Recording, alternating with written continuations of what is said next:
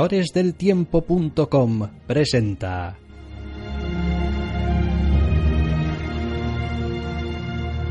Entre cómics.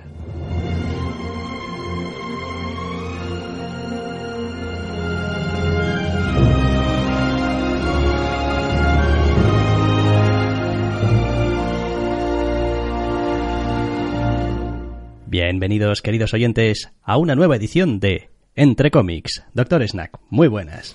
Muy buenas. Esta semana venimos con el pues inevitable evento mutante, ya que sale todas las semanas un número, y con otro puñadito de novedades, la verdad es que cada una de una editorial con presencia doble de una que no suele prodigarse a menudo. Bueno, vamos a empezar entrando en harina, como dices, con bueno, en fin, nosotros lo hemos puesto aquí como evento. En realidad son dos eh, miniseries, pero bueno, a ver, tienen un cierto espíritu de mover las cosas, así que pues Si las dos grandes, como quien dice, puede llamar evento un poquito a lo que les da la gana, a veces es una tallín, a veces es una cosa infecta, nosotros le vamos a llamar evento a lo que nos dé la gana a nosotros. Correcto, House of X número 3, escrito por Jonathan Hickman, eh, con dibujo de Pepe Larraz y color de Marte Gracia, en lo que es ya el avance hacia el Ecuador de esta colección. Por decirlo de alguna manera, esta es la colección eh, menos eh, rara o menos especialita de lo que está escribiendo Hickman, o quizá simplemente la más lineal vamos a dejarlo ahí, en la que, bueno, pues eh, los eventos siguen eh, sucediéndose y, y quizás este es uno de los números hasta ahora de los que hemos leído más eh, normales, tradicionales, donde no hay tampoco mucha cosa extraña, simplemente pues se suceden los acontecimientos, se van desarrollando las cosas. Sí, realmente después de dos números seguidos de Powers of X y la relativa extravagancia que eso supone, nos toca volver a House of X. De hecho, la semana que viene tendremos el cuarto número, si todo va bien, y luego se volverán a alternar hasta que termine en el 6. Y la verdad es que sí, House hasta la fecha se está leyendo un poquito como la colección más convencional, entre comillas, al menos en ese aspecto. Eh, de hecho, en este número en concreto, más allá de algún pequeño interludio de una escena con cosas que arrastraban desde el primer número y que ya veremos si vuelven a tener relevancia o no, todo el número es básicamente una escena o lidiar con un asunto concreto con muy poquitas transiciones de escena, con lo cual es comparado con alguna otra extravagancia de números previos, pues sí, bastante más lineal. Lo que pasa es que no nos eh, libramos de las cosas Hickman. O sea, quiero decir, este TVO tiene como tres páginas seguidas de texto en un momento dado. Pues sí, tiene gráficas, explicaciones de distintas organizaciones, de hecho al final incluso incluye el alfabeto de, de todo lo todo lo Krakoa. Sí, a ver, em, es una de esas cosas en las que tienes que... eh, a ver, para Hickman tiene sentido porque lo viene haciendo así desde hace tiempo. Igual no es la manera más perfecta de introducir según qué información, pero claro, cuando estás jugando, a ver, aquí hay una situación de esas en las que en una página te está hablando de algo, pasas la página y tienes ese algo. Y es como, claro, me acabas de hacer una introducción de algo de lo que no sabíamos nada, que no existía, no es que sea un concepto súper alienígena, ni mucho menos, pero bueno, es algo de lo que no teníamos noticia de manera tan concreta, con un con nombre y apellidos, eh, con objetivos concretos, tal, y lo vamos a tener funcionando en la siguiente escena, me lo has metido aquí en una página con un texto y pues hombre, no es lo más elegante del mundo, no es lo más orgánico de la galaxia, no es lo más natural. Mm, No, la verdad es que no. A ver, justo antes de grabar estábamos comentando un poco cómo en cualquier otro TVO o en la mayoría de otros TVOs harían la, el clásico momento tramposo de esa página, que aquí es pues un ladrillazo de texto en plan informe súper secreto, pues sacarían un par de personajes hablando del lugar entre ellos. de manera hipertramposa. A ver, muchos otros autores lo harían de manera más elegante, lo omitirían o encontrarían su propia solución, pero la más habitual sería, eh, resulta que es mi primer día aquí o resulta que vamos a hablar de este sitio en el que ambos trabajamos sin ningún motivo aparente para que el lector entienda dónde estamos ahora en este o poner un cartelote de estos de establishing shot más largos que el dolor. Sitio tal, este sitio sirve para eso, está ubicado aquí, no sé qué, y no sé qué dices tú, madre mía. En el caso de Hickman, pues prefiere tirar de una de sus páginas de informe hipersecreto con información de más, pero pues, al final eh, las soluciones siguen sin ser elegantes, hmm. ninguna de ellas.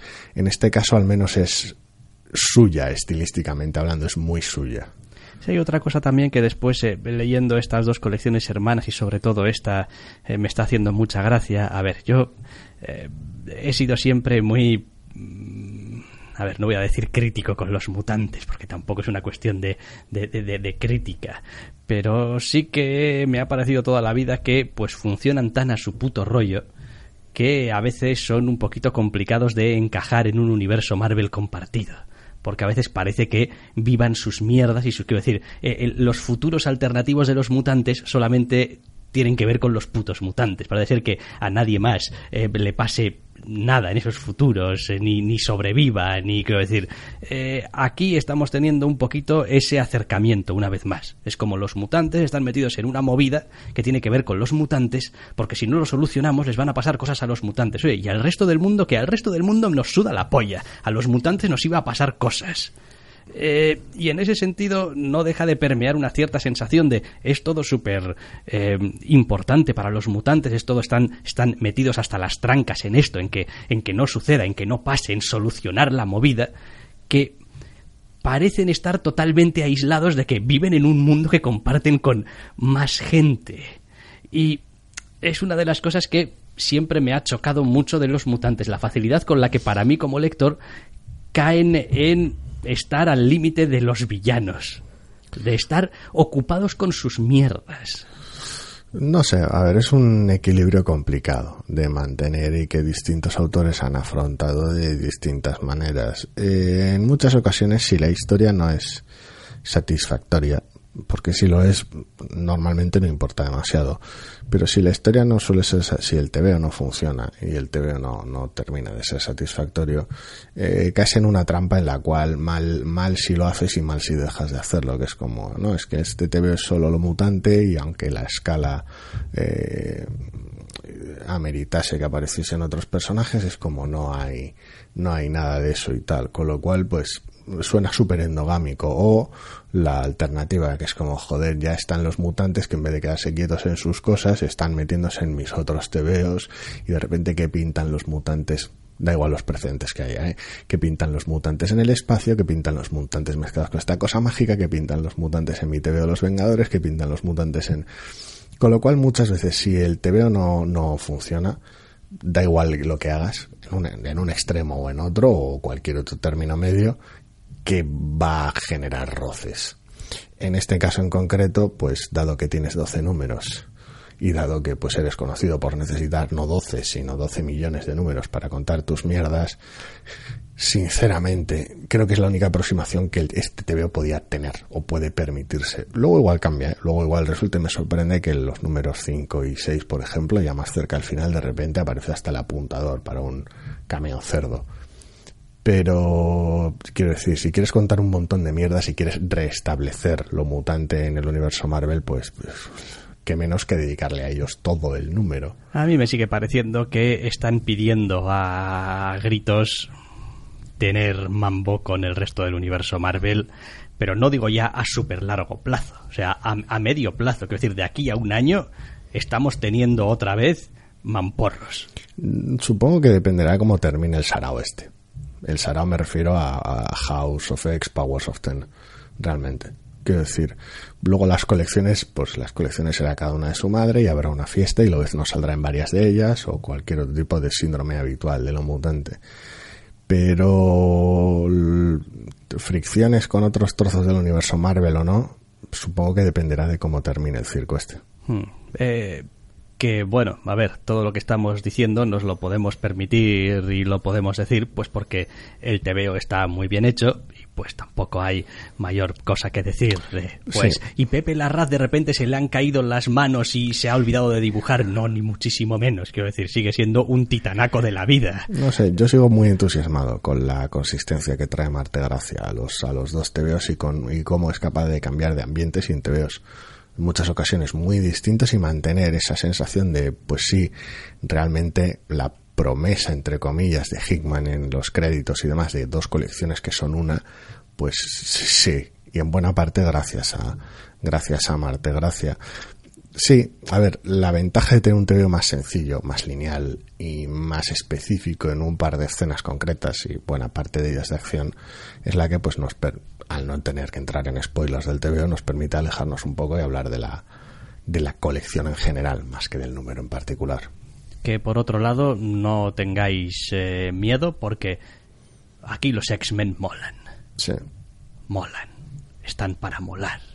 Están, están para salir en las escenas y que digas, joder, te vas a marcar otro momento de mira cómo molo, ¿verdad? Y pues aparecen y se montan otro momento, mira cómo molo. Había promesas de molado por parte de Cíclope en números anteriores a golpe de frase frase badass. Así que pues toca toca asegurarse los momentos de molado. No le terminan de salir redondos los momentos de molado a Hickman. No sé muy bien por qué. Igual curiosamente todo lo ambicioso que es para la escala de sus historias y para según qué ideas no lo es tanto en las secuencias de acción. Pero bueno, también estoy muy mal acostumbrado según qué otras colecciones. Sí, bueno, a ver, a mí siempre me ha parecido que Hickman es uno de esos tíos en los que las escenas molan, pero quizás no acaban de llegar del todo. A veces le sobra algo, le falta algo. A ver, el problema era el que comentamos la semana pasada. Al final, eh, las escenas de, de, de molar, de acción de Hickman, nacen de que la idea mole. No nacen de que el personaje mole. Ese es un poco el Es decir, asunto. me estoy acordando de una escena que me encanta de Infinity con Thor. Y es verdad que la escena es la hostia, está contada muy bien. Pero cuando llega al final, cuando llega el momento de, de una vez que ya ha sucedido todo y tienes que eh, capitalizar lo que ha sucedido, se queda un poquito me. No sé, a ver, el, el está muy bien, ¿eh? consigue, consigue sus momentos, pero es esa sensación rara. Si comparas lo, este momento badass de los X-Men y estos momentos de molado con los momentos de molado en una situación, no voy a decir similar, pero bueno, una situación comparable de los Astonishing de Whedon y Casaday, pues Es que el problema es que estos X-Men son unos profesionales de la vida. Es decir, es tu, tu, ex- tu strike team. Sí, son, son como, Elegido a dedo son para- como tus tíos serios que van a hacer las cosas y van a molar porque joder, mira los que buenos son Porque en son lo que la, hacen. la puta élite. Pero no, no tienen ese, ese espíritu a veces un poquito juguetón. Hombre, a veces un poquito... La comparación también es injusta porque para cuando sucede el momento en concreto en el que estoy pensando en los Astonishing de Whedon llevamos ya más de media docena de números, posiblemente, sí, mm, Sí, bastante más. Y, y llevamos con básicamente poco más de media docena de personajes única y exclusivamente. Esto está siendo un festival Sí. donde hay personajes a los que ni hemos olido hasta este número. Con lo cual, pues, evidentemente, Pero bueno, en cualquier caso la colección sigue siendo muy interesante y se lee que es un primor y se disfruta y a pesar de las putas páginas de Hickman con sus putas explicaciones que, eh, a inútiles como, como yo, que no saben nada prácticamente de las cosas estas de lo, mutantes, lo mutante. pues nos vienen bien, aunque a veces me pregunto hasta qué punto está cogiendo cosas que ya existían y hasta qué punto se está pegando las inventadas. Eh, a ver, en tu caso no importa porque si todo te viene Para de mí nuevas, todo todo, es te viene de inventado. nuevas, pero no, no, hay de todo un poco. Hay de todo un poco. Me lo parece, ¿eh? Quiero decir, hay ciertas cosas que digo, esto es muy Hickman, esto, La esto te lo has sacado del sobaco tú. Eh, La mayoría de cosas consisten en, en- en realizar una escalada Hickman sobre un elemento preexistente. Básicamente. Ya. pero vaya, que está bien, ¿eh? que lo estoy disfrutando mucho. Sí, sí. House of X eh, número 3 de Jonathan Hickman, Pepe Larraz y Marte Gracia. Y nos vamos de Marvel ahora a DC para una colección titulada Batman Superman. Batman Superman número 1, escrito por Joshua Williamson, con dibujo de David Márquez y con color de Alejandro Sánchez, en lo que es el arranque de una colección que en realidad viene a solucionar problemas que ya vienen arrastrando el universo DC a este respecto. Tenemos a Batman y Superman siguiendo la estela del Batman que ríe. Sí, yo venía un poco aquí a, eh, eh, Márquez y Batman y Superman y tal, pero luego me he llenado de una colección que no tengo ningún interés en leer en absoluto. Evidentemente para nada eh, tengo ningún problema con el trabajo de Márquez, el TV es precioso de leer, pero todas las gilipolleces de esta nueva moda de meter al Batman que ríe en todo, pues me cargan, para empezar, porque pues es un, es un, personaje y una idea que no soporto. Normalmente está tratado de la manera más adolescente y más ridícula posible. Y pues, quiero decir, en este caso concreto, además, no necesita, o sea, se está tomando prestada, entre comillas, o haciendo de, de, de copiloto en una cabecera preexistente que no tiene por qué lidiar con este tipo de gilipolleces. Si quieres hacer una miniserie o un número unitario o un anual o lo que sea y lidiar con esas mierdas, adelante.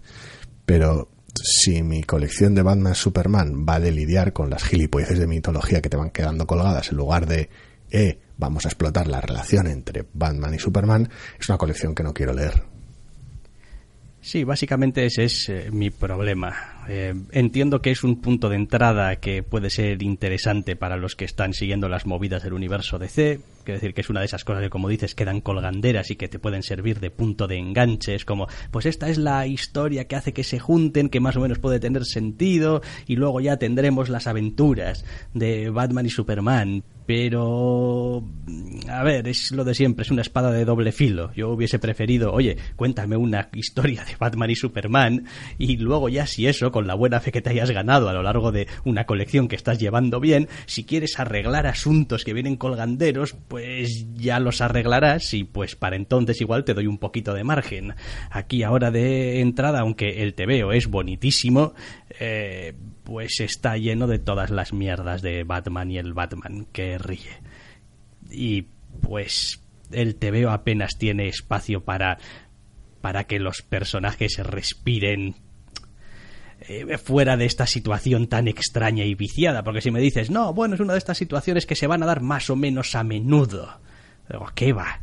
esta cosa, quiero decir, te la inventaste aquí, cayó en gracia, la estás sacando hasta en la sopa, eh, no se va a volver, va, a dar esto. Bueno, a ver, luego al margen de que la, el TV abra con una, con una escena de prestado para crear una situación eh, casi explicativa en ocasiones de, de uh, el terror que se avecina y demás, y, todo ate luego con una narración de, de Batman dando, dando la brasa Luego, para colmo, la única escena que tienes que realmente obedece a lo que yo buscaría en la cabecera de Batman Superman es una escena que está bastante mal traída o resulta en exceso caricaturesca. Me explico. Eh, la escena, sin entrar en spoilers, porque más allá de la paja de otros universos y de el Batman que ríe esto y aquello, eh, es juntarse en tu Bat señal con Gordon, Superman y Batman. Pues la puñetera escena tiene 7 millones de captions de Batman dando la brasa que atan con la narración anterior. Después tiene un poquito de vamos a hacer unas mofas a costa de Gordon, porque está aquí para eso, para que Batman lo ignore porque está pendiente de Superman. Y luego tienes el festival de captions cruzados de lo que le pasa a Batman y Superman por la cabeza uno al respecto del otro, que bordean la caricatura. Quiero decir, si uno piensa en, en esta escena de Batman y Superman, vamos a hacer chistes de lo que piensan uno del otro, del contraste entre, uh, Batman piensa esto y Superman piensa esto. Vamos a hacer una gracieta. Acabamos de mostrar una escena hiper horrible con el Batman que ríe y luego nos vamos a poner hiper intensos en el TV. Pero vamos a hacer unos chistezacos aquí a costa de Gordon y entre ellos. Con lo cual la escena queda ridícula porque no es como si no se conociesen los personajes. Es una sensación hiper extraña, es, es deliberadamente teatral y lo que hace es abaratar un poquito la relación que hay entre ellos. No te digo que hay otras soluciones que resultasen mejores, porque haya cada cual, porque un cruce de diálogos hiperbendis no sería la solución, pero desde luego yo lo acogería con más cariño. Mm. A ver, siempre es complicado este tipo de, de cruces entre personajes que todo el mundo conoce y al mismo tiempo todo el mundo tiene su propia versión favorita en su cabeza. Em, a ver, no me ha parecido algo tan tan extremadamente llamativo como para en fin, estar molesto con ello. Sí que es verdad que es excesivamente conveniente es como están teniendo, fíjate tú, pensamientos complementarios. Están teniendo, que es un poco como, a ver, aquí, aquí hay, decir, no es que no pueda, no pueda ser la voz de cada uno de los personajes, pero pero estás eligiendo voluntariamente ponerlo todo aquí porque te hace gracia el, el, contraste justo aquí y de esta manera para que encaje todo, ¿no? Como es como, no, mira aquí el, las dos partes, ¿no? Batman y Superman y qué bien encajan y qué complementarios son y qué distintos, pero qué iguales. Porque están guionizados con todo el artificio del mundo, con lo cual, pues, los momentos de levedad vamos a hacerlos a costa de Gordon Quiero decir, y, es un momento gracioso, pero es un momento ridículo al mismo tiempo, porque abres la situación con Batman diciéndole a Gordon que no está hablando con él, porque claro, ¿quién iba a estar hablando con él? No importa que estemos los dos en este puto tejado, no importa que como me gire te vayas a ir y me hagas un Batman y me dejes aquí solo, claro que si además estabas hablando al lado mío no estás hablando conmigo, estás hablando con el alienígena con super oído que ni tan siquiera está aquí. Por supuesto, Batman, claro que sí. Y luego tiene que venir el otro gilipollas a decirme que deje de fumar también. Para otro momento cómico con Superman. Es una escena vergonzante en general por cómo está construida. Eh, mi problema con este tipo de escenas no suele ser tanto lo que suele pasar, que bueno puede estar más o menos mejor o peor de tono. Eh, escrito ni siquiera con el tono sino con el hecho de que eh, una vez más tienden a ser eh, escenas en las que no se tiene en cuenta el contexto mayor, el contexto general. Quiero decir, a ver, esto no es la primera vez que Gordon y Superman se encuentran y entonces Superman le hace una chanza y le hace, oye tío, deja de fumar, que tal y cual, que tus pulmones, tal. Es como, estos se conocen desde hace años. Quiero decir, eh, probablemente este mismo comentario ya se lo haya hecho en alguna otra ocasión.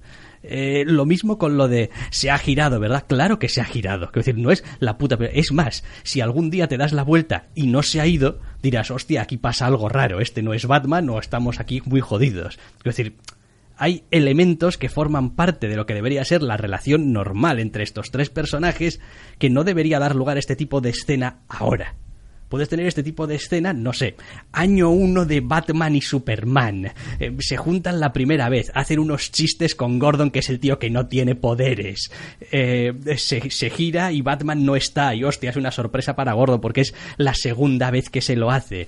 Ahora... Y quieren establecer cuán Boy Scout es, Superman. Eh, hoy en día como que esto es como, a ver, no son solo personajes. Quiero decir, son, a ver, son personajes pero son personas. Quiero decir, tienen, que decir, el peso de las relaciones que tienen entre ellos tiene, tiene que estar ahí, quiero decir, o, Batman y, Gordon, quiero decir, ¿cuánto hace que se conocen? Quiero decir, ¿cuántas veces han eh, dado, han, indicado o han hecho creer o han dado por supuesto que Gordon sabe quién es Batman y tal? Es decir, hay un montón de mierda que pasan olímpicamente de ella. Sí, no, para mí no es tanto una cuestión de estricta o no estricta continuidad o de que los personajes deban saber o dejar saber o comportarse de una manera u otra. Mi problema es que es la única escena propia de lo que la cabecera debería ser o tradicionalmente ha sido, no una cosa que va a servicio de una trama heredada de, una colección infame de Batman. Eh, y la única escena que es eso es la peor la escena peor llevada del TVO que es lo más gracioso, quiero decir, es, la escena que más me interesa, es la escena que más quiero y es la escena que peor está traída. Porque es la escena que menos interesa a los que están haciendo el TVO, aparentemente. Quiero decir, porque nos interesa aquí sacar al Batman que ríe y cosas y conflictos y el cliffhanger de mierda del final, etcétera, etcétera, etcétera.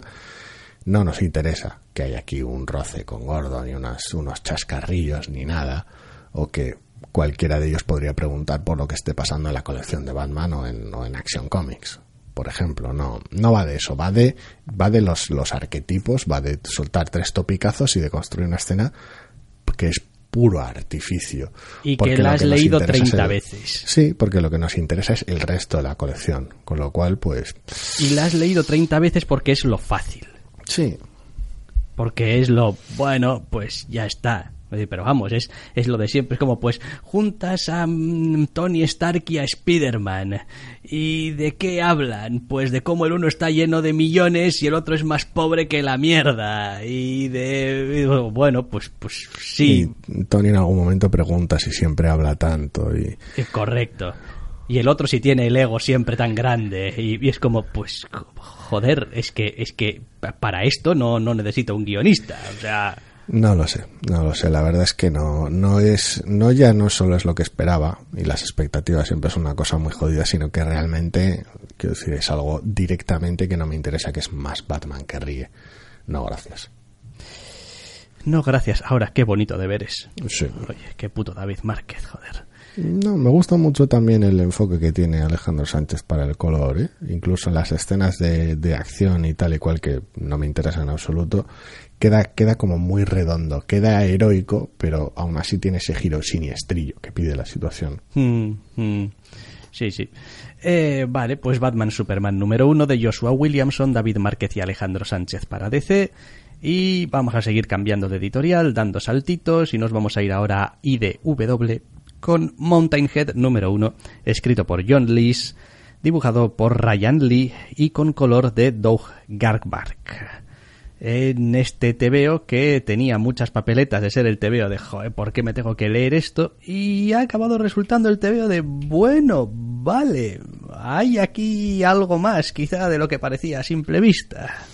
Pues sí, porque el TVO arranca ya con un estilo visual bastante agresivo, con personajes que ya no es que bordeen la caricatura, sino en muchas ocasiones la fuerzan y la explotan, normalmente más para un efecto más dramático e incluso trágico que para la comedia.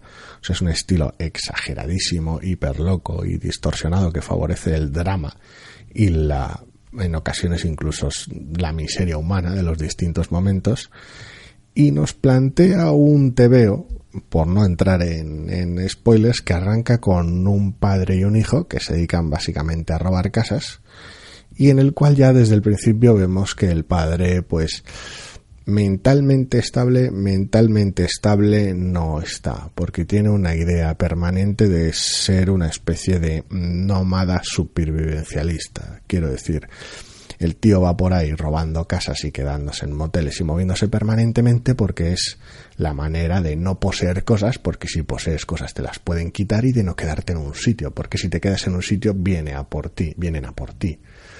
Entonces, centrado en esa idea y cómo afecta esa idea al chaval, básicamente su día a día es en lo que se centra el TVO, que ya tiene su propio giro, no al final como cliffhanger, sino en mitad del TVO.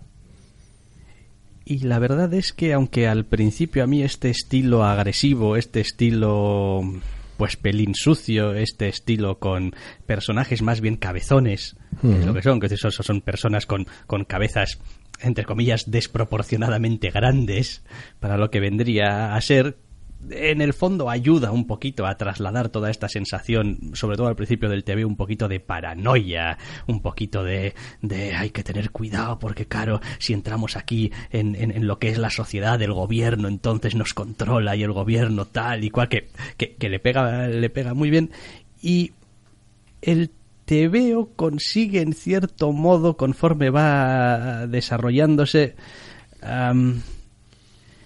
ir introduciéndonos en lo que es un poquito la cabeza de nuestro protagonista, de nuestro, de nuestro chaval, y consigue a base de enseñarnos un poquito cómo es su día a día y qué es lo que sucede después, um, que entendamos un poquito también las cosas que va haciendo Y la verdad es que, aunque es un TVO que me resulta temáticamente súper alienígena, es como este rollo de no, porque.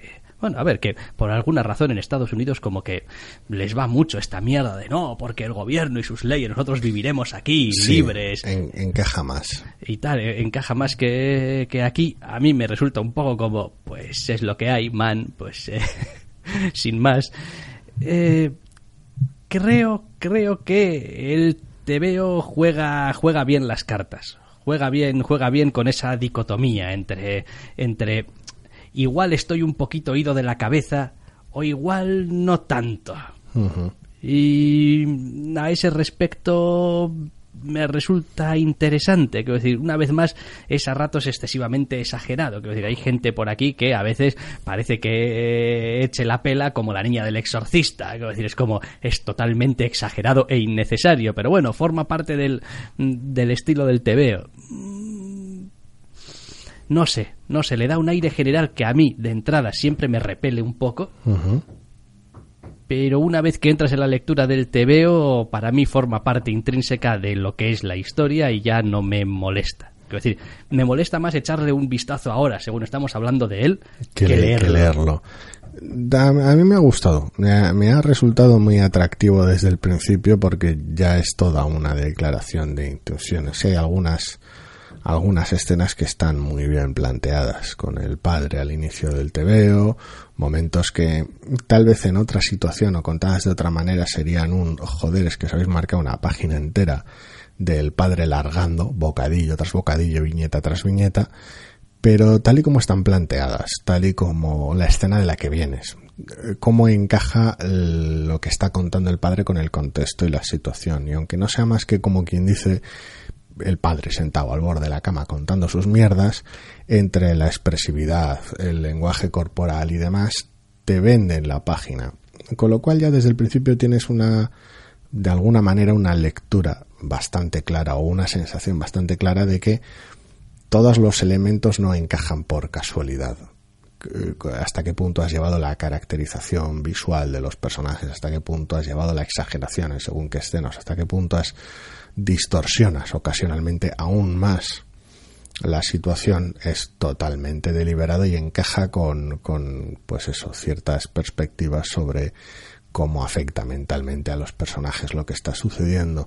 Lo único que me preocupa, entre comillas, o no me termina de encajar, entre comillas, es como en la segunda mitad del TVO eh, parece haber todavía más elementos externos a la situación. Cuando de alguna manera creía o parecía que el TVO se centraba en un aspecto y en, torno a un personaje y abrazaba cierta, entre comillas, normalidad, eh, resulta que no, que incluso esas escenas también está pasando otra cosa a la cual ya se ha hecho mención al principio del TVO y tal, con lo cual ya veremos cómo encaja todo. Sí, a ver, sinceramente, eh, lo que más me ha desconcertado del TVO es que, pues no sé, saque a la altura de la página 20 o una cosa así, 20 o, 21, una cosa de la que se nos ha dado cuenta solamente a través de narración al principio del TVO, que en realidad no tiene un enlace directo con la historia de nuestro protagonista. Es decir, tiene un enlace temático, pero no tiene un enlace realmente narrativo con ello. No, no tiene una conexión literal. Eh, exacto, entonces queda como una página y una viñeta en mitad del TVO, porque acto seguido cambiamos de escena, que dices, ¿esto por qué está aquí? Es decir, ¿qué, qué, qué función cumple? ¿Qué ¿Por qué? Porque tampoco los personajes hacen referencia a ello después, ni nada. Es simplemente algo que sucede, que pasa casualidad, le pasa justo en la cara a nuestro protagonista, que eso también es un poquito conveniente, y después suceden unas cosas hacia el final del tebeo con una serie de decisiones. Dices tú, hombre, a ver, no digo yo que no haya tenido un impacto, que no haya ayudado, que no haya influido, lo que sea, pero parece estar metido un poquito con calzador. No, a ver, no me parece que esté, que esté mal encajado ni esté mal traído. Lo que no sé es exactamente cómo van a enfocarlo. Quiero decir, porque todo el núcleo del primer número es presentar al protagonista y sus, y sus circunstancias, desde luego bastante trágicas. Y en torno a eso hay, hay la historia que parece que va a transcurrir en el TVO, que tiene su propio revestimiento de, locura y de tragedia, la cual pues recibe principalmente tres páginas. Una, que es la primera del TVO, una que es la que introduce en el TVO la situación por esa manera y una final que alude a ello. Entonces, eh, no es tanto conveniencia, sino supongo trágica casualidad o la posibilidad de ver una vez que esto mm, desemboque, imagino, en más barbaridades, en futuros números, cómo lo enfoca la gente, entre comillas, normal, y cómo lo enfoca nuestro protagonista gracias a lo que ha sucedido en su vida. Supongo que hay ahí un juego, un equilibrio y una serie de, de, cosas. No es tanto conveniente como el hecho de que simplemente el protagonista tiene el origen que tiene en este TVO, es su presentación literal, es su historia de origen, entre comillas, si fuera un superhéroe. Mm, sí, quizás Encaja temáticamente lo bastante bien como para que la acumulación de rarezas o de eventos extravagantes genere menos fricción de la que debería. No está exento de fricción, pero genera menos fricción de la que debería es el típico la típica concatenación de historias extravagantes que te hace levantar una ceja cuando ves este tipo de noticia en un periódico o en internet y dices tú, joder, ¿en serio pasó esto? Y pues a veces sí. Sí, quizás tengas razón. A mí me dejó bastante descolocado. Quiero decir, es como, a ver, entiendo, entiendo lo que eres, entiendo por qué estás aquí. Hubiese preferido que no lo estuvieras. Pero Vaya. Si no, sería una introducción abrupta en el segundo número, supongo. Em, pero vaya, ya, ya me ha gustado, ya me ha gustado. Mountain Head número uno, John Lees, Ryan Lee, Doug Garbark para IDW. Y seguimos con nuestra tournée de editoriales con Dark Horse, en este caso, y un TVO titulado Tommy Gun Wizards número uno, escrito por Christian Ward, dibujado por Samiki Vela y con color del propio Christian Ward y Dick Caniff. Mm, en lo que básicamente es eh, pues una historia tu historia de gángsters venida a más es los intocables de Leones con magia eh, sí Sí, a ver, con, con, magia, pero magia entendida en, el sentido que es casi casi intercambiable del alcohol. Es como, pues de alguna manera hay alguna clase de sustancia con la que la gente trafica y que puede consumir, que le da más o menos, no está muy claro hasta qué punto ni en qué magnitud, mm, habilidades mágicas o que le permite hacer cosas sin tener que, que hacerlas. Y es un tebeo que cuya eh, premisa. Es como, ¿pero qué me estás contando, macho? Estás montando aquí tu te veo de la prohibición, pero lo que prohíben es, es entre, no, no literalmente la magia, pero, pero eh, sí algún tipo de sustancia mágica. Sí, pero me ha gustado, me ha gustado porque, joder, me gusta mucho el estilo artístico de este puto TV. Y entonces, pues, aunque reconozco que a ratos lo que es la trama, la historia, es un poquito entre darle el girito esperable a esta historia de en vez de alcohol, magia y tal, y, algunos personajes. y todo el y, y algunos personajes son pues esos clichés que uno esperaría, que si los intocables, que si el durezas, que si el fuerte. Que si, hay personajes a los que puedes oír como si fueran Son Connery, dices. Eh, sí, eso también un poco pero bueno, el ambiente general que se construye el TVO, eh, bueno, pues hace que fluya. Es extraño, es un TVO extraño, es un TVO al cual a medio largo plazo no le auguro un hueco entre mis listas de lectura. Pero es más ser yo consciente de mis fobias y filias personales que realmente que el TVO tenga problemas graves que hagan que no sea una lectura de estas irresistibles, literalmente en este caso.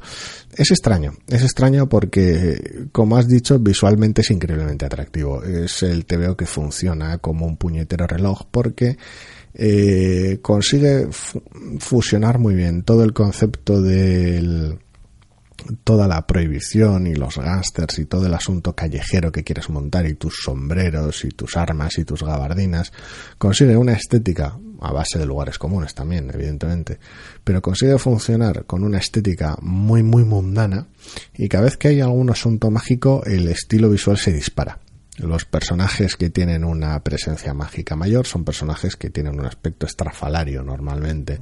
Cada vez que hay algún arrebato mágico, aquí entre Ward y Kunif el asunto del color se va a la locura, el espacio se distorsiona, eh, marcas muy claramente qué es lo que es antinatural y lo que no, y las manifestaciones mágicas además rara vez, salvo que sean detalles menores, rara vez son discretas.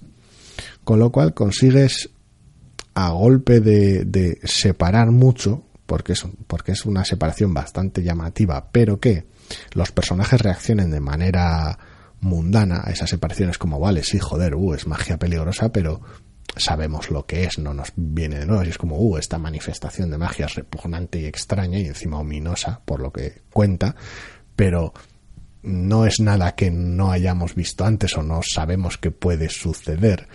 Con lo cual, pese a que sean momentos visuales muy llamativos y momentos narrativos más extremos o más disparatados, que los personajes reaccionen de manera relativamente mundana y ajustan el tono. Con lo cual, como lector, te llegan de manera más normalizada. Lo cual da como resultado que el TVO está muy, muy, muy bien integrado. Otra cosa es que tenga tanto lugar común, tanto Elliot Ness y tanto Noir, que a mí a la larga se me vaya a hacer bola. Em, tiene quizás un... A ver, a mí es un tipo de historia que me gusta. Es decir, un poco noir, un poco de Elliot Ness, bien, un toque de magia, ¿eh? alguna pequeña extravagancia y tal, que lo diferencie. Bien, vale, pues hubiese leído también una historia del puto Elliot Ness contada así, ¿eh? pero, Santas Pascuas. pero, pero tranquilamente. Eh, quizás echo de menos eh, que haya en lo que es un poquito la trama algo un poquito más fuera de lo normal. Quiero decir, es todo demasiado, pues como si esto fuese el alcohol, pero con magia y alguna pequeña extravagancia, pero no acabo de ver en la trama ese, ese giro gordo, esa, esa cosa que me haga decir, joder, sí, quiero seguir leyendo esta historia, porque no solamente el mundo es interesante y tiene un giro, sino que además, mira qué cosa más extravagante. No, creo que el giro está en los personajes, en ambos bandos. Es como, quiero decir, cuál es la perspectiva de Leon Ness y sus propias problemáticas sobre el asunto de la prohibición y cómo la enfoca eh, en privado, cómo la enfoca con sus hombres y cómo la enfoca de cara al público. Son tres vertientes interesantes del protagonista del TV efectos prácticos. Y luego por el otro lado en el lado de Capone y demás sí que hay personajes extra por decirlo de alguna manera bastante llamativos que hacen que las apuestas cambien. Sí pero en este primer número no he visto nada que me haga pensar que se va a salir demasiado de la normalidad. Es como pues vale, igual tienes, yo que sé, una persecución y pues no estás persiguiendo a un tío normal, sino a un tío que no se puede flotar. O igual tienes un, yo que sé, un tiroteo y el tiroteo, pues eh, uno dispara bolas de fuego. Digo, bueno. Sí, pero pero, pero no hay nada que realmente sea disruptor de este Chicago de los años 30. ¿Crees que va a haber más cambios en la forma que en el fondo, vaya? No sé. Yo también lo creo, ¿eh? pero la duda es si esos cambios en la forma son suficientes o no para que el TVO se sienta distinto. A mí me lo parece, pero... Ya, a ver, también es un número uno que en ciertos aspectos se queda pelín corto, quiero decir.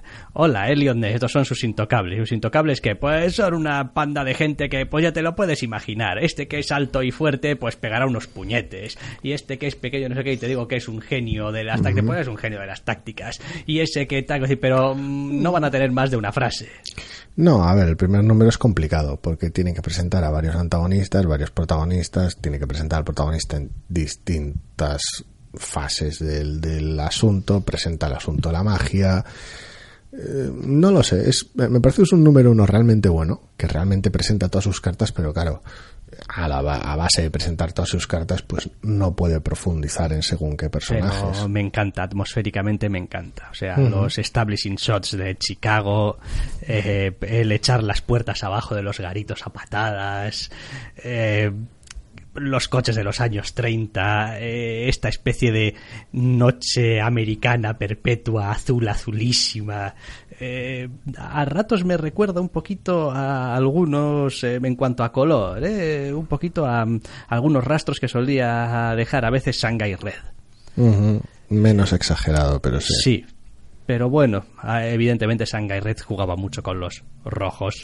Sí, operaba con una paleta muchísimo más limitada. Eh, pero no sé, el feeling, el feeling ese de general de pues estamos aquí en una ciudad un poco jodida. En la que nunca es de día. Nunca es de día y todos somos así un poco más duros que Arturo porque si no aquí no se podría sobrevivir.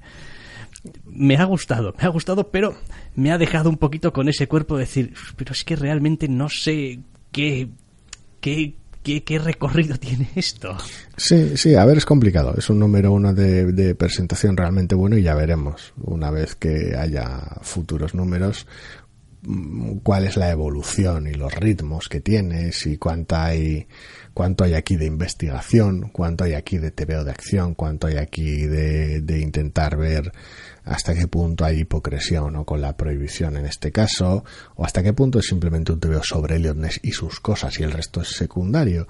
No sé cuál será el foco ni cuáles serán los ritmos, pero es eso, por cómo opera el TVO y por cuál es el setting, yo me resulta raro que a largo plazo siga leyéndolo, pero es un, es un número uno excelente y la verdad es que es una una colección muy, muy llamativa y que depende de por dónde tira, podría estar muy, muy bien, pero solo con el número uno es complicado verlo.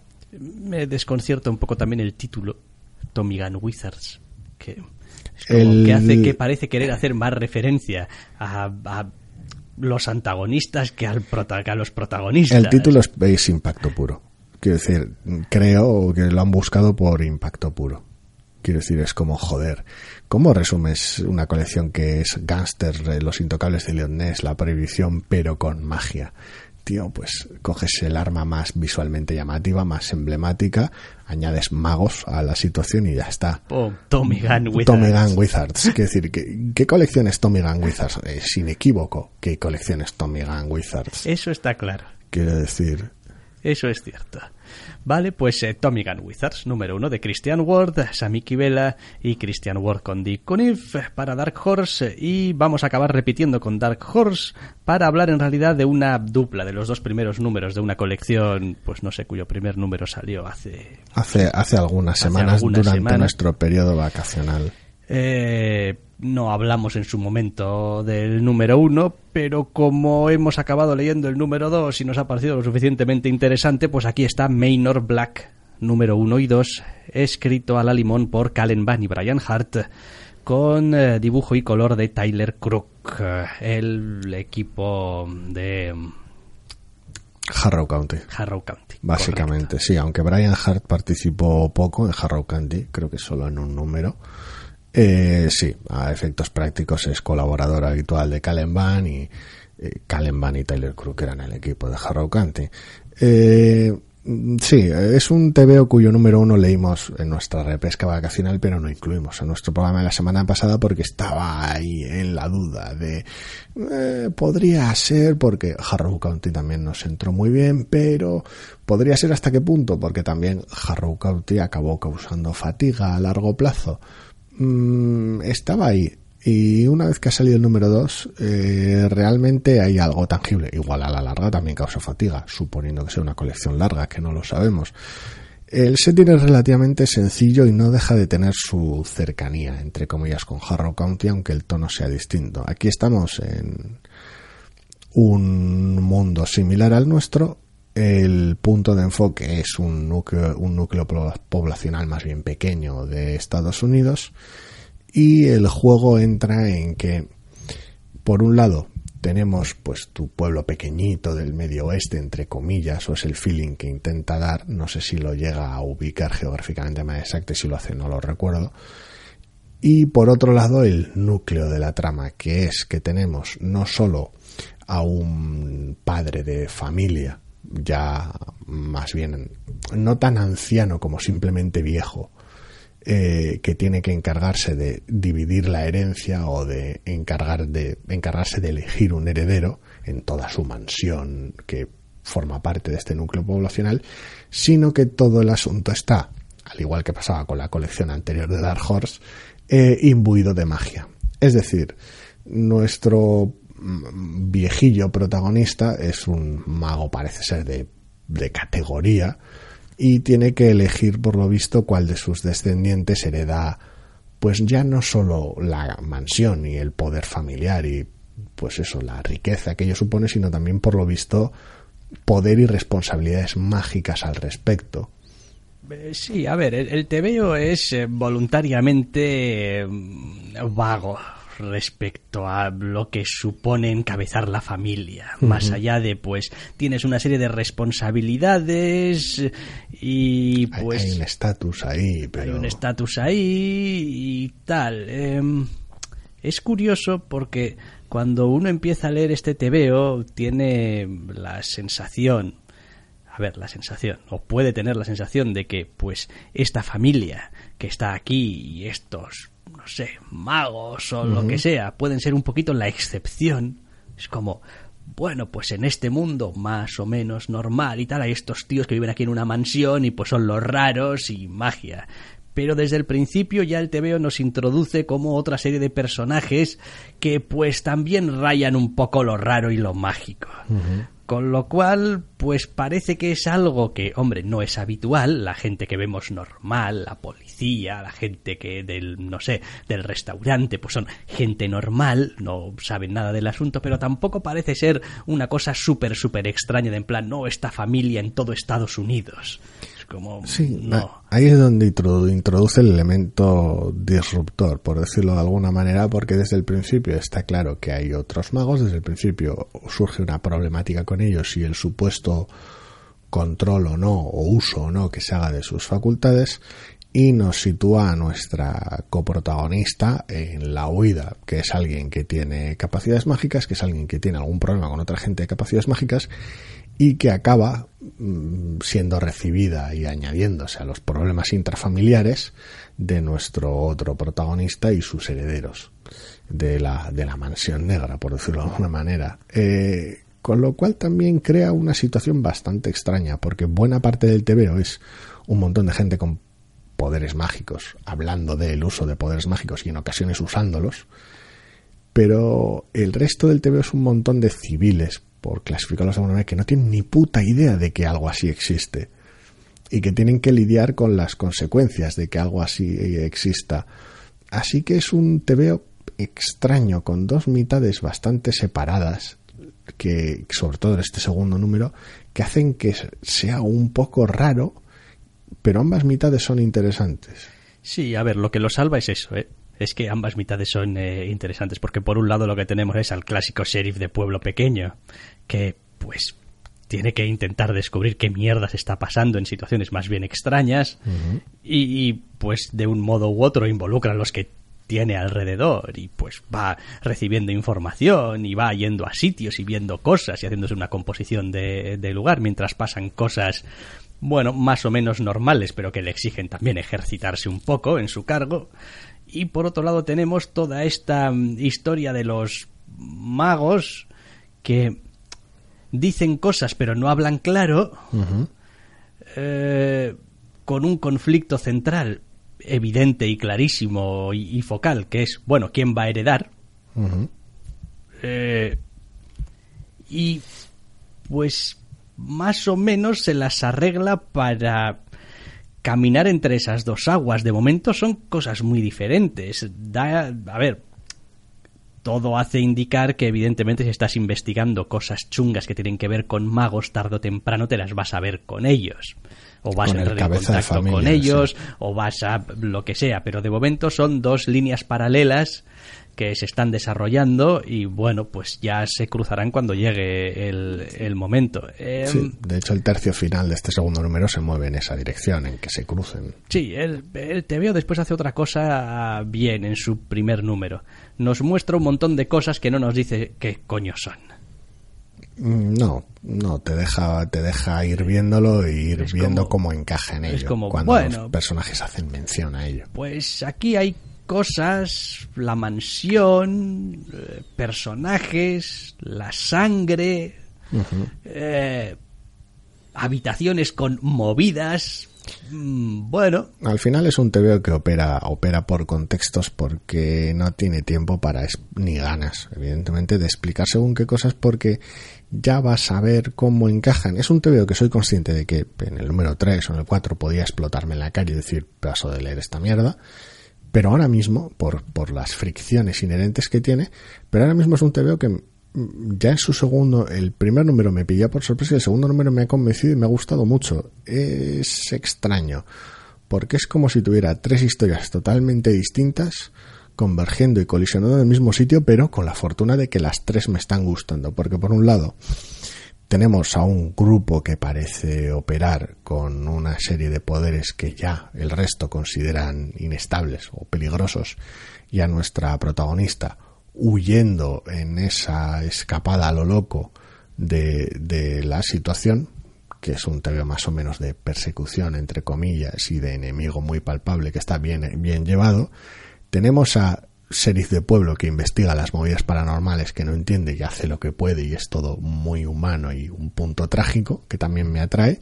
Y luego tenemos lo que parece casi el arranque de una novela de Agatha Christie sobre, sobre una herencia en disputa que está, pues eso, a punto de, de desatarse de manera trágica, solo que en este caso, cosa que Agatha Christie pues no haría en su momento, con un giro mágico, al menos hasta donde yo sé, solo falta que ahora tenga Agatha Christie alguna novela si no la conozca.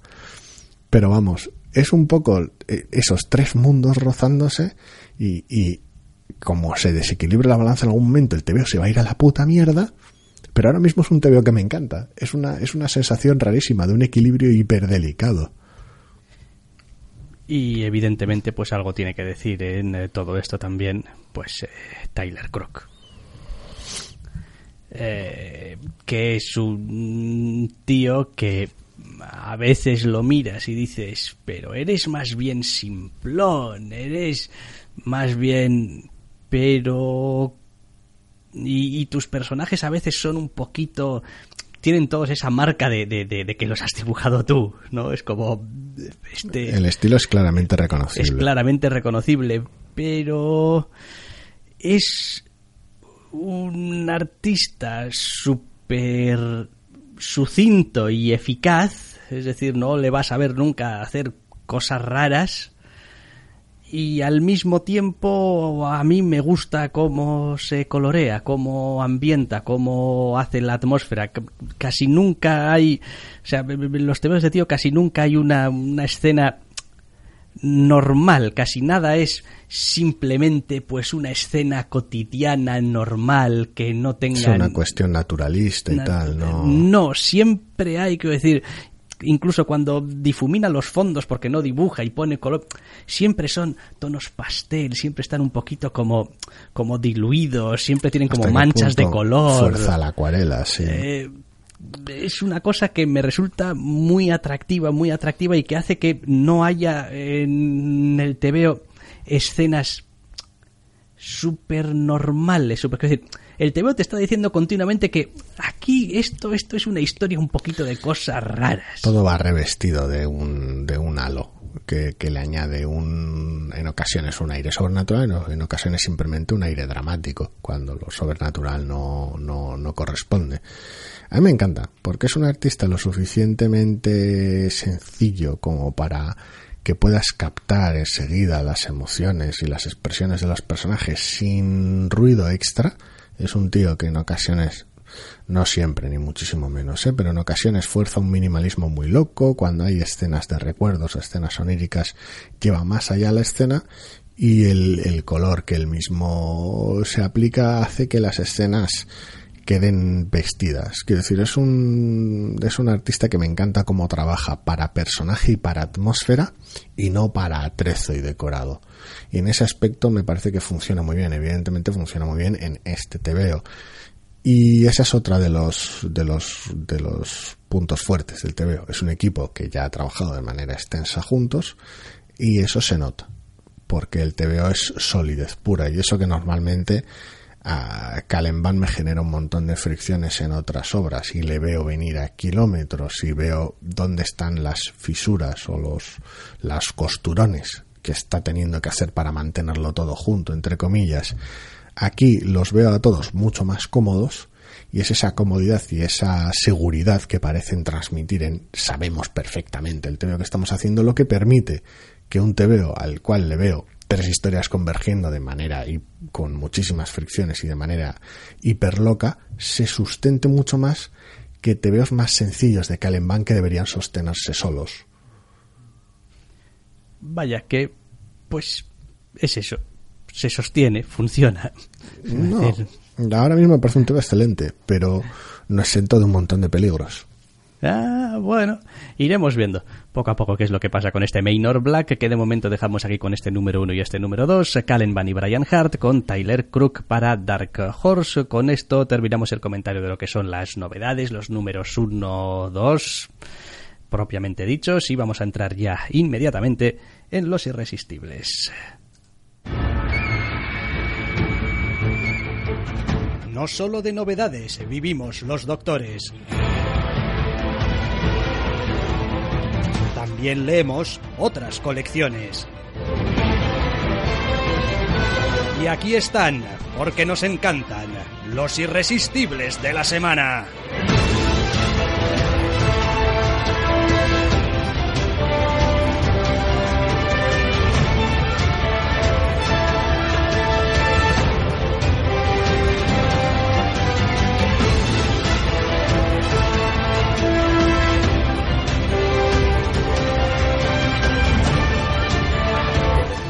Pues los irresistibles de la semana que vamos a abrir esta semana con el número 2 de Absolute Carnage, ni más ni menos. Eh, mire usted. Pues sí, los irresistibles de esta semana son un auténtico género sándwich de simbionte, porque empiezan por aquí y luego al final terminarán en, veneno, con lo cual me, me corresponden en exclusiva a mí. Y pues ya voy adelantando que en lo que a la miniserie crossover, tie evento loco de los simbiontes se refiere, avanza con la normalidad esperable. Tenemos al equipo titular haciendo sus, sus cosas en rojo y gris y en lluvia permanente con esta mega amenaza de matanza y esta locura que involucra todos los personajes que hayan tenido alguna vez un simbionte, con lo cual buena parte de los personajes de todo lo, todo el Spider-Verse y todas sus cosas y avanza de manera natural. Sigue siendo una colección para lectores de veneno, básicamente, y, o para los que se topen con este asunto ahora puedan decir, hostia, pues Veneno igual es una colección que me gustaría leer si me gusta esta colección, pero son básicamente inseparables. Bueno, yo me mantendré saludablemente lejos de todo esto. Y, pues, Santas Pascuas. Santas Pascuas, quiero decir, tampoco. Pero vamos, ninguna novedad en el frente a ese respecto. Realmente es, es una cosa que están haciendo formidable. Es como eh, eh, llevar aún más una colección que estaba al 11 al 11 pero ya está, es parte inseparable de la colección. Ok, vale. Eh, pues dejamos a Matanza en paz para hablar del Boy Scout de azul y rojo, Action Comics 1014, con pues Superman metido en las cosas en las que Bendis mete a Superman, o a Clark Kent, o a los dos, dependiendo el día que tenga. Eh, a ver, a mí es una colección que, que me gusta muchísimo. Eh, pero reconozco que de vez en cuando Bendis se gusta. De vez en cuando solo. De vez en cuando. De vez en cuando se gusta demasiado. Gustarse suele gustarse siempre. Eh, a veces suele ocurrir en sus colecciones que vistas con un poco de perspectiva y el paso del tiempo y el paso de los números, dices tú, pues no sé hasta qué punto tenía sentido este movimiento de este personaje o este, es decir, es como, aquí hay una conversación entre Perry White y un personaje que dices tú, ¿esto para qué? Esta jugada, ¿De dónde viene esta, jugada? ¿Para qué? Supongo que muchas de las jugadas son reactivas a todo el chiringuito que has montado eh, con lo de Leviathan porque el TVO no puede escapar a esa circunstancia y buena parte del TVO se encarga de esas cosas, pero también es cierto que sigue siendo, está consiguiendo seguir siendo un TVO de Action Comics pese a todo, con lo cual pues tenemos mil movidas en el periódico que es donde se centra todo el asunto y con movidas que se han derivado desde el periódico, con lo cual es un TVO muy civil en ese aspecto, pese a que todo esté contaminado de lo superheroico, con lo cual sigue siendo el TVO, que me sigue encantando leer. Luego sí que es cierto que por un lado todo el asunto de Leviatán lo contamina y bien es cierto que por otro lado tiene un cliffhanger de estos que pues te ves venir, sabías que iba a suceder, pero no por ello evita que levantes el puño al cielo y grites Bendis una vez que sucede. Es lo que pasa, una vez que dejas a Bendis jugar con tus juguetes, ya no son tanto tus juguetes como sus juguetes. A ver, el asunto es que parte de ese grito, de ese, si has llegado la colección hasta aquí, quiero decir, porque ya es el 1014, eh, parte del, del, elevar el puño es quejarte de que Bendis haga una bendisada, pero parte del puño también es ver cómo ciertas, expectas, ciertas expectativas se cumplen. Con lo cual hay parte de amor, parte de odio. Hay cierta satisfacción en ver que Bendis no deja de ser Bendis. Sí, hombre, a ver, yo eh, disfruto muchísimo todas las partes que está eh, escribiendo del periódico. Me encantan. Es la mejor escena del, del número. O sea, me encantan. Me parece, y esto, quiero decir, pues Bendis lleva años demostrándolo que tiene un don para los diálogos. No digo que sean siempre eh, los diálogos más propios de los personajes, ni que sean los diálogos que tienen más sentido en el desarrollo de una trama, o, sino que simplemente cuando lees sus diálogos, sus diálogos fluyen. Sus diálogos son interesantes, sus diálogos tienen un toma y daca. Eh, es interesante, es bonito de leer. No siempre funciona. Y muchas veces cuando patina, patina precisamente por ahí, pero cuando acierta normalmente también acierta por ahí. Después, pues cosas de Superman y pues Superman está en movidas. Y el cliffhanger. Oh, y el cliffhanger, pues hola, soy Bendis, me han dado las llaves del reino, pues preparaos. O sea, porque vais a tener aquí bendisina por un tubo. Básicamente. Pues vale, pues bien, pero, pero sigue siendo una colección muy entretenida de leer, la verdad.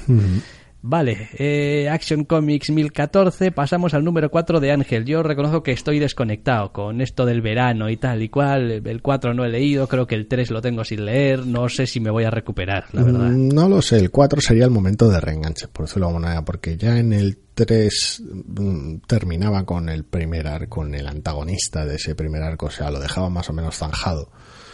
Y ya en este 4 de alguna manera lo remonta. A ver, remata la situación, por decirlo de alguna manera, y hace ver que ese arranque de la colección es solo parte de un todo, que Ángel tiene otros desafíos por delante que están interconectados y que eh, de alguna manera refuerzan la sensación serial de la colección, de decir, pues hombre, no es un, no van a ser números unitarios, no se trata de que Ángel derrote al monstruo de la semana, porque hay un todo que lo unifica, hay una metatrama que lo unifica, pero se ve que tiene, de alguna manera han introducido en el número 4 las etapas que tiene por delante, incluido pues el inevitable encontronazo con Buffy una vez que decidan que ha llegado el momento, pero pero por ahora, por ahora es una colección atractiva sobre todo por dos puntos fuertes, que es por un lado eh, el juego que hacen con el personaje de Ángel y lo interesante que consigan que sea y por el otro lado el aspecto visual. O sea, realmente han conseguido una atmósfera muy concreta de misterio y bajona, pero sin ser excesivo. Es como muy legible en ese aspecto, muy amable. Un sigue siendo un TVO muy fluido y muy fácil de leer. Ya digo que corro el riesgo de desconectarme, ¿eh? no prometo nada, porque pues al final hay muchas lecturas y pues ya estoy leyendo Buffy y Buffy me gusta y me divierte y pues tengo como mi cupo de... Tu cupo de Buffy, verso, empieza y termina en la colección de Buffy. Sí, el resto son añadidos que, bueno... Perfectamente razonable. Eh, más, Dialates for Hero, número 6, que en realidad, pues, no marca el final de nada porque... Porque la llevaron hasta la, la, estiraron hasta los 12, su duración, vaya. eh, que bueno, pues eh, tenemos aquí a nuestros protagonistas eh, en la meta locura superheroica esta. Quiero decir, es como business as usual en una colección que es de todo menos business as usual. Al final se trata un poquito de seguir con la temática meta de qué supone ser un héroe o hasta qué punto mm, ser un héroe te hace especial o te hace diferente o te hace mejor y hasta qué punto qué responsabilidades tiene un héroe o dichas responsabilidades y dicho poder pueden ser adictivos pero todo siempre desde un punto sobre todo principalmente de comedia no es un TV especialmente serio ni dramático y es un TVO que se divierte jugando con, con las referencias, las coñas y los guiños. Los cuales tiene unos cuantos largos, ¿eh? Muy fan del final. Me encanta el cliffhanger final porque debería haberlo visto venir, pero no lo he visto venir y me encanta. A ver, hay... Y es una chorrada, ¿eh? Pero me hace mucha gracia. Hay un poco eh, movidas de, dices tú, ajá, Geoff Jones, ¿eh? Aquí igual nos estamos descojonando un poco del asunto. A ver, en el buen sentido de la palabra, igual aquí nos estamos descojonando un poco. Deja a Geoff Jones tranquilo que no tiene nada que ver con esto. ¿Eh? ¿Qué? Que dejes a Geoff Jones tranquilo que no tiene nada que ver con esto. Ya sé que con... Bueno, depende. Guioniza San Humphries ya lo sé que lo que digo es que el final y sus mierdas es como bueno y aquí unas cosas que bueno a ver sí. eh, vamos vamos a dejarlo caer que cada uno lo interprete como quiera. yes but no sí. Un poco sí. Eh, tenemos una cita prácticamente literal de Superman. Sí eh, tenemos ese, ese, ese, diseño de la protagonista en este número. Y dices tú, madre mía, te va a salir All Red por los poros. Es el guiño permanente. Eh, está bien, es, es, es, gracioso. Sí, a veces, a ver, el asunto es que en, en, ocasiones no bebe tanto de, a ver, cuando es literal, es literal, es una referencia directa, pero bebe más de ciertos sentires o de ciertas tendencias que de intentar hacer que los guiños o las parodias o las bromas sean personales, entre comillas. O sea, intenta ser más amable que todo eso. A veces es inevitable, porque a veces un artista es muy característico o un artista marcado mucho según qué cosas y pues no puedes, en el caso de Olred, por ejemplo, la referencia directa es, oye, este, este, este es su rollo pero también porque marca una época o marca según qué tendencias. Pero en general TV intenta ser, sí, esto te puede recordar a autores concretos, pero no, no, no es una cuestión tampoco. No hay un, no hay guiño codazo, no hay ni tampoco en este caso concreto, al menos no por ahora. Más adelante tal vez podría hacerlo, no hay eh, las bromas que han hecho otros autores en ocasiones con ellos mismos de meterse a ellos mismos en el TVO no hay no hay ese tipo de momentos. El guiño del caballero oscuro del que decir es que está este número o sea está la colección en general ha sido así todo el rato. Este número lo lleva al extremo porque es porque tiene también argumentalmente la excusa entre comillas de poder hacerlo de manera más profusa y sin cortapisas. también le toca ser en parte supongo que reacondicionar lo que sería el clímax de la colección a lo que es un clímax de mitad de la colección. Imagino que por eso también es especialmente profuso en ese aspecto. Mm, pero bueno. Era el número que iba a ser el final. No literalmente el TVO que iba a ser el final, sino el sexto iba a ser el último número de la colección. Y ahora es el centro de la colección y terminará en el 12, con lo cual le toca subir las apuestas en muchos aspectos. Y lo hace, y lo hace. Eh, Dial H for Hero número 6. Más cosas. Tenemos un número esta semana de Friendly Neighborhood Spider-Man, en realidad. Han salido desde la última vez que hablamos de Friendly Neighborhood Spider-Man tres números de Friendly Neighborhood Spider-Man. Sí. En el que pues han pasado cosas.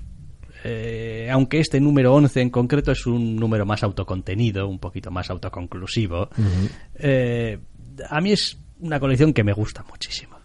Eh, he de reconocer que la disfruto como un enano y que eh, pues mi Peter Parker actual está aquí, en esta colección. Aquí es donde podemos encontrar al Peter Parker que nos gusta, en las situaciones en las que nos gusta ver a Spider-Man y con, con, una caracterización también de sus, de sus personajes cercanos o de los que elige mostrar aquí que nos gusta y con incorporaciones nuevas que nos han hecho mucha gracia, aunque este número sea un número más conservador a ese respecto. Que en este número además tengamos a Juan Cabal de vuelta no, no hace daño. No, no, no, daño no. Me encanta. Juan Cabal, puedes quedarte los números que quieras en esta colección. no desaparezcas, por favor. Em, bueno, pues lo dicho, aquí es un número centrado más en un personaje secundario que en el propio protagonista, es más bien autoconclusivo, que es uno de estos... A ver, pues es uno de estos números que, siendo un poco malvado, jamás hará Hickman. Porque en el fondo tampoco es que cambie nada. No, es un número autoconclusivo que se centra en los personajes y en las relaciones entre ellos y que no tiene una gran trama. Sí, correcto. Es mm, lo opuesto a lo que suele hacer él. Pero de vez en cuando la grandeza de las colecciones y de los personajes y de por qué te gustan está en que tienes estas historias de vez en cuando. Algo un poco más cotidiano. Eh, bien, pues mientras sigan sacando Friendly Neighborhood Spider-Man, seguiré leyendo Friendly Neighborhood. Está bien, porque además también eh, está teniendo la libertad en ocasiones de montar, de montar tramas muy locas. El primer arco argumental, por ejemplo, fue una puñetera chifladura. Pero el enfoque siempre es ese, es desde el barrio. Hmm. Más cosas. Bueno, esto propiamente un irresistible, un irresistible es... No es, pero tal, tampoco es un número uno, precisamente. No, y pues como no sabíamos tampoco muy bien dónde meterlo y tampoco queríamos o, sentíamos necesidad de hablar mucho de ello, pues está aquí. Marvel Comics 1000, pues sí, salió o ha salido un número especial, y son 80 páginas. 80 años, 80 equipos creativos, mm, sí, poquito más de 80 páginas en, en esta chifladura. Y bueno, pues os podéis imaginar pues que tampoco pasa de ser mucho más que lo que es. A ver, por resumir un poco, es, es un poco querer, querer, querer hacer varias cosas al mismo tiempo porque no querían conformarse con un simple número homenaje. El centro del TVO y el corazón del TVO es de ser un número homenaje. Estamos hablando de juntar un montón de equipos creativos y hacer un montón de cosas y cada uno su una página con distintos momentos y enfoques distintos sobre distintos momentos del universo Marvel a lo largo de su historia. Con lo cual, pues, eh, la parte central de ellos tiene un montón de páginas distintas, muy trabajadas, con ideas muy específicas que tienes que contar en una sola página, con lo cual cada uno tiene sus favoritos en esta monstruosidad de TVO y es un homenaje bonito. Hasta ahí todo bien. Pero Marvel, siendo Marvel, no puede resistirse a que además en muchas de esas páginas haya un nexo en común. Y hacia el final termines con un con de alguna manera rompiendo tu propia regla haciendo que un equipo concreto tenga dos páginas y utilizándolos para un cebo. Incluso tienes un lo que es literalmente una escena post créditos literalmente de Ewing y Azazeta que pues sugiere eventos futuribles. Es decir, es un TV homenaje a la historia del universo Marvel, pero también es un cebo para lo que está por venir en el universo Marvel. Con lo cual, uno no puede evitar sentir cierta sensación de trampa, de eh, es que también es una maniobra publicitaria. Quiero decir, con lo cual le has, le has hurtado un poco. A ver, todo ello es universo Marvel y todo ello es publicidad y todo ello es, trampa, truco y homenaje. Pero toda la magia esta que estabas juntando en tu, ah, mira, 80 años, 80 equipos aquí haciendo sus cosas, qué bonito todo, cuando al final lo rematas con un, y esto continuará, no ya simplemente con un, y nos quedan muchas historias por contar, sino con un cebo específico, le estás hurtando un poco la magia al, al TVO. A ver, esto es como todo, irá para justos. A mí estos números no me gustan. Quiero decir, así simple y llanamente, es como me da igual lo bien hechos que estén. No, no, es, no es tu rollo. No, es mi rollo. Es decir, me parece que pues para esto pues podrías eh, hacer 80 mm, ilustraciones maravillosas y al menos tendría 80 ilustraciones maravillosas de, autores diferentes. Así lo que tengo son pequeñas historias de mm, una página que... pero al menos tienes cómic. No es una colección de pin-ups o de portadas. Eh, bueno, a ver, la hilazón que hay entre. decir, esto, esto, es más, esto es más una antología que otra cosa. Sí, aunque no hubiera hilazón ninguna, seguirías teniendo 80 páginas de cómic. Al menos sería una cosa del medio.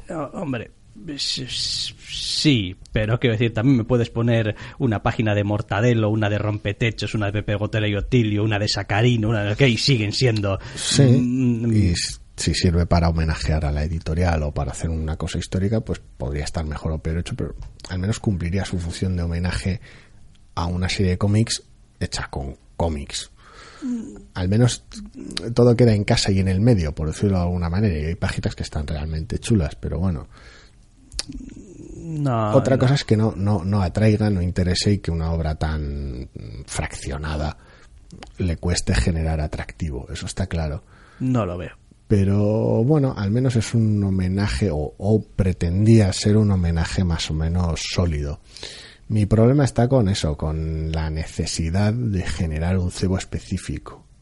Quiero decir, no es el caso, pero voy a poner un ejemplo concreto. Eh, tú tienes una antología hecha por muchos autores, con un, cada, cada equipo hace una página y tal, y luego de repente hay como una especie de excusa o hilo conector en algunas de esas páginas y tal, que lo ata todo un poco, pero poco. Y luego resulta que al final ese hilo conector te sirve de cebo para decir que bueno y uh las no es el caso ¿eh? pero bueno uh las gemas del infinito vuelven a estar vigentes. Aquí vamos a contar una historia y vemos a un personaje misterioso entre sombras con las gemas del infinito. Y el año que viene tendremos ahí gemas del infinito y esto dices tú coño. Quiero decir los 80 años de nostalgia y homenaje que te acabas de marcar los has usado post créditos para venderme dos TVOs, uno o dos TVOs distintos, de que vas a, que prometes que vas a hacer en el futuro. A eso me refiero, eh, que me atrajese más o menos la idea del homenaje este. Ellos mismos la han saboteado un poco, vendiendo algo específico es que me da tan igual que me da sopla. Sí, sí, sí. Es como, sí, es una, es una maniobra de mierda de las que hace Marvel siempre, sí, claro. Como cuando sacaban aquellos números de que si en la luna el vigía, el vigía, el The Watcher y tal, y entonces no sé qué, y una página aquí como de cosas que van a pasar después, y luego otra página aquí de cosas que van a pasar después, y luego dices tú, pero este, este, este, este TVO es, es, es, o sea, eso es un previews, pero solamente de lo tuyo. En plan, van a pasar cosas en Marvel. Después, uh, uh, pues esto es lo mismo, pero llevaba lo de los 80 años. Pues, vale. Es una pena, se podían haber quedado quietecitos a ese respecto y ya está. Y con, quien conecta, se conecta así listo. Sí, bueno. En fin, siempre han tomado las decisiones que más les beneficia económicamente. Así que supongo que esto era un movimiento que tenía sentido. Sí, a ver, y una vez más, ¿eh? no, no estoy en desacuerdo con que dijesen, bueno, y tenemos más historias de cara al futuro y tal, pero no algo tan específico como lo que hace este TVO. Ya. Me da igual. Eh, Marvel Comics número 1000, pues sí, pues ha salido y ahí está. Ochenta y tantas páginas. A disfrutarlo. Quien pueda, quien quiera. Más cosas. Tebeos de verdad. Tebeos, tebeos. Tebeos que pueden leerse.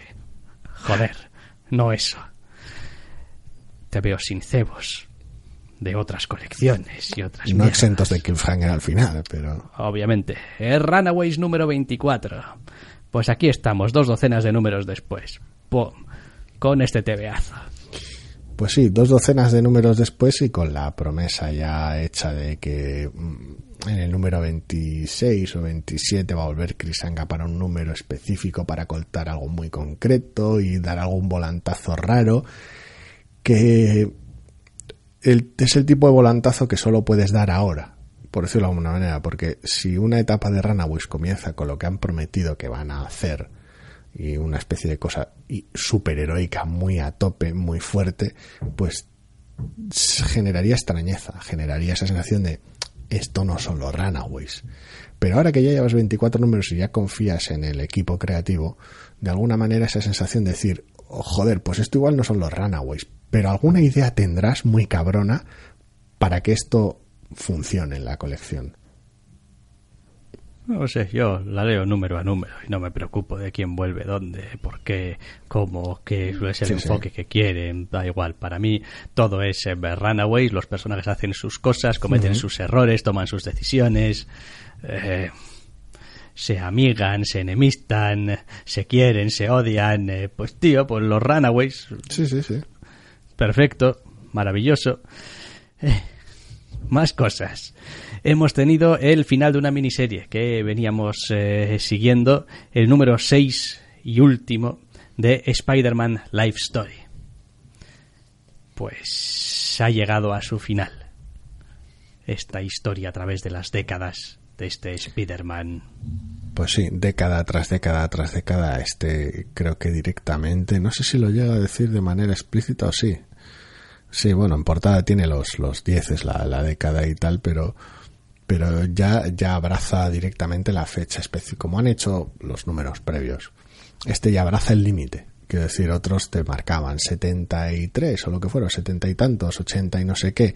Este va al límite, porque de toda la década de los 10 el TV abre en una de sus primeras páginas con un 2019.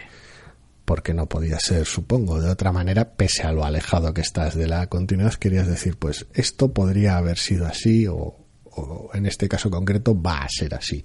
Para mí te veo y es gracioso cómo es 2019 el TVO de Spider-Man, pero también eh, recoge el testigo de, de, ideas que se han dado en Spider-Man en la década y consigue hacer un todo coherente en este número y al mismo tiempo un todo coherente con los seis números que forman la colección y consigue al mismo tiempo darle un cierre emocional a todo. Sí, a ver, es un TVO que cuando llegas al final ves que destila amor por el personaje. Uh eh, por querer darle, a ver, es difícil decir que le has dado un final feliz, un cierre feliz, pero bueno, en cierto modo haces todo lo que puedes por, por darle un final lo más emocionalmente satisfactorio y, y agradable y cómodo para el, para el personaje y no solamente eso, sino hasta cierto punto también merecido. Eh, una de las cosas que solemos decir eh, muy a menudo de los eh, superhéroes, porque es verdad, es que sus historias nunca van a tener un final. Es decir, nunca van a llegar a ese punto de felicidad y, vivieron felices y comieron perdices. No va a suceder, porque el mes que viene va a haber más aventuras. y, no, número. y no puede haber aventuras sin desventuras. No puede haber grandes triunfos sin grandes tragedias. Y no puede haber un final si sigues. Y no puede haber un final si sigues. Con lo cual, eh, hay ciertas cosas que por mucho que te empeñes en sacar eh, finales de arco, finales de etapa, finales de no sé qué, pues, pues son, son entre comillas una engañifa. Eh, aquí esto es una miniserie aparte y pues te puedes permitir poner un punto y final. y hmm. oye, pues hasta aquí.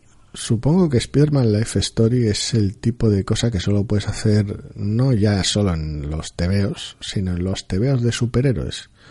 Porque ya de por sí el tebeo es algo que exige una complicidad entre los autores y el lector.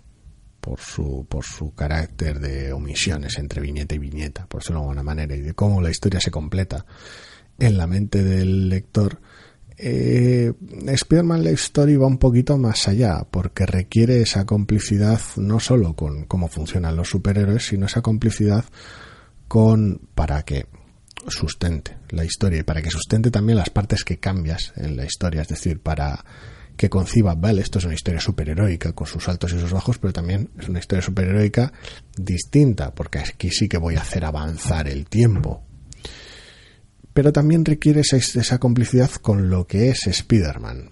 Quiero decir, no es que la miniserie esta requiera un conocimiento extensivo de Spider-Man, porque también gracias a las películas los lugares comunes se prodigan. Y no es porque aunque no sepas nada de Spider-Man el TVO sea elegible, porque funciona como un puñetero reloj y lo que necesite explicar lo deja meridianamente claro.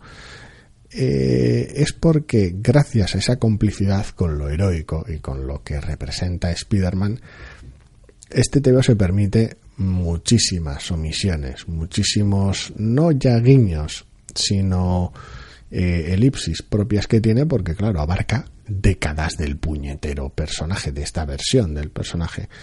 Con lo cual, gracias a esa magia, es la que permite que en solo seis números cuentes todo lo que has contado y ofrezcas el final que ofreces solo gracias a esa complicidad puedes hacer, bueno, gracias a esa complicidad y gracias a un talento desmesurado por parte del equipo, evidentemente, y un trabajo durísimo, pero gracias a esa complicidad te puedes permitir este tipo de TVO, que luego han realizado de manera magistral y estoy contentísimo con el trabajo de Bagley, que era algo que estaba no en duda, porque es el autor que es, sino qué tal iba a encajar. Pero luego ha resultado, ha resultado que han hecho un trabajo excelente, que era un, la elección inevitable. A ver, han, han conseguido hacer una cosa que parece muy fácil, pero que es muy complicado. Y es cuando abriste el primer número, o, en fin, hablo personalmente, cuando abro el primer número de, de este Life of Spider-Man, em, lo que estoy leyendo es un, pues una historia de Spider-Man en el pasado, vale, y tal, pero todo está un poco viejuno y cuando llegas al final estás leyendo la vida de este Spider-Man. Eh, y es este Spider-Man, quiero decir. Eh, en, en, cierto modo, este Spider-Man no puede ser de otra manera porque es único. Quiero decir, es, es, es, él. Quiero decir, no, no puedes achacarle hasta cierto punto a, a Bagley que es que tu Spider-Man es un poco viejuno, o es un poco más alto o más pequeño, o se mueve más así, o hace esto más asado, porque, porque ha es visto su, toda su vida. Porque es su propio personaje. Quiero decir, no, no, no está imitando a ningún Spider-Man, no es ese Spider-Man que has leído en otras colecciones durante 10 años, que no, es, es su propio personaje en su propia miniserie, con lo cual pues te podrá gustar más o menos, pero lo que no puedes decir es ese no es Spider-Man, ¿qué me estás contando? Es, de hecho es probablemente uno de los Spider-Man más auténticos que vas a tener. Sí, la, la, consistencia es increíble porque cuando se comporta según qué manera, si hay según qué roces en el número anterior y en, sobre todo en este número dices tú, hmm, este Spider-Man se comporta de esta manera así, dices tú, vale, pero entiendo de dónde viene porque he leído literalmente todos sus números y esos números abarcan toda su toda la vida del personaje. Dices tú no hay no hay fisura ninguna no hay momento que se me haya escapado no hay mm. momentos en los que el personaje quedó en manos de otro equipo creativo. No no es todo el Spider-Man que hay. Y cuando otros personajes secundarios que se incorporan más tarde más temprano dices tú hmm, qué curioso, qué caracterización más, más interesante, pues luego tiene sus, sus devenires y sus giros y resulta cerrar en una colección extraordinaria.